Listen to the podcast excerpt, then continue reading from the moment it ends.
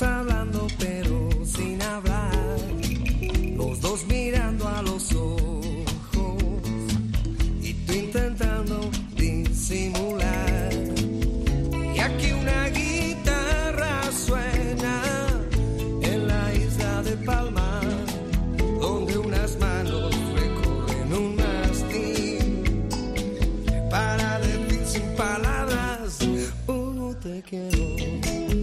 El momento viajero de la noche de Cope. Hoy vamos a disfrutar mucho porque en España, bueno, tenemos islas estupendas que nos permiten disfrutar del mar y de una perspectiva muy diferente de lo que es nuestro país. Y la suerte es que contamos con islas para todos los gustos. Tenemos islas grandes, como las Canarias o en Baleares, y otras más pequeñas que bien merecen una visita y que son perfectas para una escapada, por ejemplo, de fin de semana. Y a eso vamos con mi querido Pedro Madera. Buenísimas noches. Muy buenas noches, muy buenas noches. Y cómo me gusta a mí que nos vayamos de isla, porque a mí estas islas que no salen en los folletos son las que más me gustan, Ya. la verdad. Yo sé que tú no eres el mejor marinero del mundo, pero tienes esa debilidad por estas islas pequeñas de las que vamos a hablar hoy, ¿no? Yo he empezado, fíjate, con una de mis favoritas, como es la isla de Palma. Ahora que el volcán está tranquilo y ha cesado ya su rugido, pues escucho con orgullo y con mucha alegría esta canción con la que mm, mandamos mucha fuerza a La Palma desde aquí. Pues me parece muy bien y yo ya sabes que potencio el turismo dentro de mis posibilidades en los sitios que lo han pasado mal. Por eso reivindico un sitio como La Palma por su terremoto. Incluso animo a que los sitios que han sufrido un incendio el año pasado, pues que este año vayamos a pasar por allí un día, un ratito, dos, tres, cuatro, una semana y gastemos en sus bares, en sus hoteles, en sus casas rurales, sí. porque es una manera de inyectar ánimo y sobre todo de ver que no nos olvidamos de ellos. Sin duda. Y con estas islas pequeñas sucede un poco lo mismo, porque eh, hay islas, islotes que a lo mejor, bueno, pues son para un fin de semana o para una excursión y que realmente hemos ido a hablar de ellas y que no las conocemos como deberíamos o que no hemos ido todavía. Y hablabas tú de las Canarias, pues aunque la mayoría evidentemente están en el Atlántico, en la costa de Galicia y en la costa de Cantabria, pero el Atlántico tiene una que es la graciosa, Hombre. que ya con ese nombre creo que merece una visita, vamos.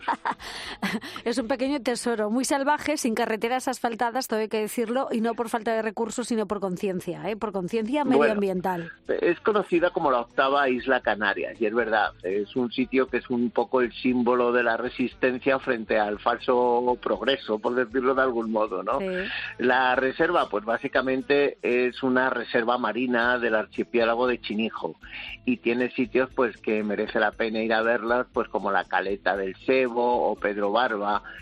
y la pregunta es siempre, ¿y cómo voy? ¿Y cómo voy? ¿Y cómo voy? Pues ya sabes, hay dos maneras, o con jet privado, no con jet, con barco privado, ¿eh? que nos acerquen, o si no, suele haber un servicio de ferry desde Lanzarote que en media hora Sí. más o menos nos lleva hasta allí. Entonces que además, como no tienes nada que llevar, pues es todo mucho más fácil. Llevas un macutillo, llevas, como, como diría mi abuelo, llevas la muda limpia, pues Sí. hay que cambiarse, dos bañadores y a disfrutar de la graciosa y disfrutar del sitio. ¿eh? Efectivamente. Y allí coges una bici, te das cuatro vueltas y disfrutas de, de la isla. Eh, vamos a cambiar de, de- de tercio porque desde Santa Pola se puede divisar una preciosa isla que es un pedacito de paraíso en el mar Mediterráneo. Y yo creo que es la única isla habitada en la comunidad valenciana, ¿no, Pedro? Pues no sé si es, si es la única. Yo estuve, mira, hace dos, tres semanas pasé, pasé allí todo un día y me pareció un sitio maravilloso. Maravilloso y a la vez que merece estar mejor cuidado. No nos vamos a engañar. Estamos hablando de la isla de Tabarca. La isla de Tabarca es una isla que está en la costa de Alicante, para quien no conozca, y la manera más rápida de ir eh, es ir desde Santa Pola, coges un auto, ya un barquito, hay varias compañías, a mí yo fui en uno que era naranja, maravilloso, súper profesional los guías, además con un, con un suelo de cristal para en la zona cerca de la isla eh, fondear un ratito y ver los fondos marinos. Y sinceramente, me parece un sitio siempre mágico. Hacía años que no que no pasaba un día en Tabarca. Y me dio un poco de pena porque fíjate que tiene hotelitos con encanto, que tiene restaurantes, que tiene unas vistas estupendas, que tiene antiguas fortalezas, que tiene refugios, que tiene calas, que tiene playas, que tiene un índice de protección maravilloso, pero es que está en mi opinión, un tanto descuidada. Eh, una mano de me dirán, bueno, es que esto es dinero público, tal y cual. No, no, no. O sea, una mano de pintura blanca de cal y se quita mucha mierda y mucha caspa. Lo que pasa ¿eh? es que también así queda, pues, como conservando la originalidad que tiene la isla, todo el trazado. ha sido refugio de piratas, tiene todo el sabor de aquella época, ¿no? Sí, el sabor de la época no tiene nada que ver con el desorden y la suciedad. Eso es como excusa. Ya sabes que yo tengo declarada la guerra al somier de la cama y al bloque gris de hormigón. ¿eh? Bueno, realmente, eh, Tabarca vive como una ola de, de, ambiente, de refugio, de gente alternativa, de... pero es que eso no está regañado con, con que esté, se le dé un buen repasito. Y el repasito, cuando yo digo, es una buena mano de pintura, barrer y limpiarlo. Sitio de piratas musulmanes, un una fortaleza de tiempos de Carlos III, un sitio estupendo para darnos un baño, para navegar, pues para una excursión, pero por favor, con una mano de pintura, que no pasa nada. Pero que es ¿eh? bonita, tiene su ¿Eh? zona amurallada, tiene sus tres puertas, tienes que llevarte tus gafas de buceo para practicar snorkel, para descubrir su fondo marino, en fin, que es una isla muy, muy, muy chula. Muy y chula, reserva, reserva marina estupenda desde 1986, que hay una zona que no está habitada, creo, y es donde puedes ver todo eh, tipo de, animales en el agua. Hay a las afueras, precisamente por donde pasan los ferries, muy cerca, hay una zona que, que, está protegida y yo te digo que estos barcos, que es que valen 10 euros el ticket de ir y volver, si es que vale menos el autobús de ir, de ir por la Castellana en Madrid, excursión estupenda. Mira, otra isla muy parecida, bueno, muy parecida, no, muy parecida, no, es una isla muy pequeña y está como metida, encajada, ha sido una isla, una isla provocada por la, desembocadura del Ebro y es, por tanto está en el delta del Ebro, es la isla de Buda. Es un humedal que, que está súper bien conservado y ahí viven unas 25 o 40 familias dedicadas al cultivo del arroz en la zona. ¿Es una isla marina? ¿Es una isla fluvial? Pues me encanta porque es una isla marítimo fluvial, ni una cosa ni otra. Es un paraje eh, aparentemente deshabitado, pero ideal para respirar paz, para pasar un día, y ahí solo hay un problema, que en época de mosquitos no atacan. Es que te, te, te, te bombardean, te devoran. Pero como sitio mágico para fotos, para amaneceres, para atardeceres, me parece un sitio muy poco conocido y que merece una visita. Pues eso, además territorio de aves, que podemos ver ahí todo tipo de aves, de, de, un sitio bonito, rodeado de misterio, ¿no? Y además con ese nombre, la isla de Buda, ¿no? Sí, sí, es un sitio un poco mágico, ¿no? Para unos buenos, para unos malos, pero a mí me parece un sitio estupendo. Y puestos a tener magia, eh, y esta sí que es una de mis favoritas, es la isla de Om. O sea, esto eh, ahora ya todo el mundo lo conoce, la belleza Galicia, eh, ya no, ya es que ni parece que llueve mucho en Galicia, pero bueno, un sitio estupendo, cerca de la ría de Pontevedra, eh, hay, unas islas que han, bueno, un lugar estupendo con toda la gastronomía de la zona, con esos percebes, con esas gambas, con esos pescados. Solo ponerlo, solo a estas horas vuelvo, estoy, me dan ganas de volver a cenar. Y luego, pues es que la isla de On es todo ese encanto de las islas gallegas, del Atlántico, de, ese mar agresivo que cuando pica, pica de verdad y que me parece una, una, pues una maravilla y una visita. En la playa de Melide, por ejemplo, pues tan a gusto.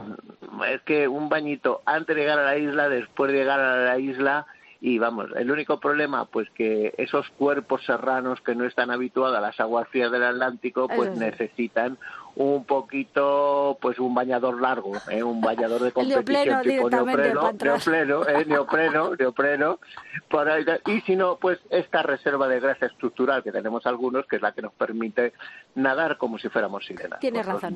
Pero bueno, ¿eh? si no te gustan las aguas tan frías, también nos podemos bajar a Cádiz, ¿no? que ahí tenemos pues un rinconcito eh, estupendo. la última, que a mí me parece estupendo, Trocadero. Trocadero es un lugar mágico, está a las afueras cerca de Puerto Real, en la costa de Cádiz, y es un sitio que tiene todo el encanto, tiene un punto de decadencia, porque hay algunos edificios así desconchados que ya no tienen ningún, ningún uso, pero luego gaviotas, cigüeñas, garzas, garcetas, buitrones, toda clase de aves, es una locura para los amantes de las aves Es una isla pequeñita, tiene cuatro kilómetros de longitud, eh, tienen las ruinas del fuerte de San Luis, que también es del siglo XVIII. Hoy, hoy estoy con el siglo XVIII y los Borbones tremendo.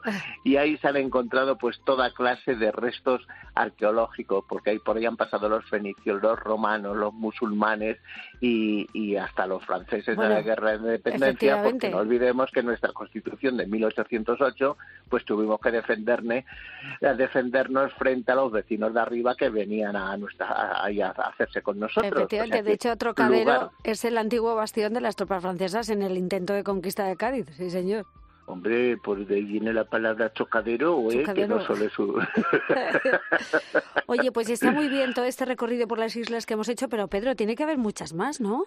Pues hay muchas más y solo te digo, la Dragonera, estupenda, el Islote de los Lobos, y, ya, te diré alguna más, como Salvora. Está ahí en Arosa y ahí también los percebes bailan ahí, o sea, no, no, comen, ahí bailan. Pero fíjate qué cantidad de, islas, ¿eh? Que desde luego, eh, como decíamos al principio, que tenemos para todos los gustos, y son perfectas para disfrutar del mar y que nos ofrecen una perspectiva muy diferente de lo que es nuestro país. Y luego además que si por ejemplo tenemos ese amigo que tiene un barco y que no sabe dónde ir y que está empeñado el tipo en pasarse todo el día para arriba, para abajo, dando vueltas, no yendo a ningún sitio, pues dile, anda, echa el ancla aquí y deja que descansemos un rato y te das un bañito con neopreno o sin neopreno y disfrutar de la vida, que Muy bien. una vez. Así que volveremos eh, pronto a seguir descubriendo islas que tenemos en España para pasar un fin de semana estupendo. Pedro Madera, gracias y hasta la semana que viene. La semana que viene, adiós. adiós. adiós.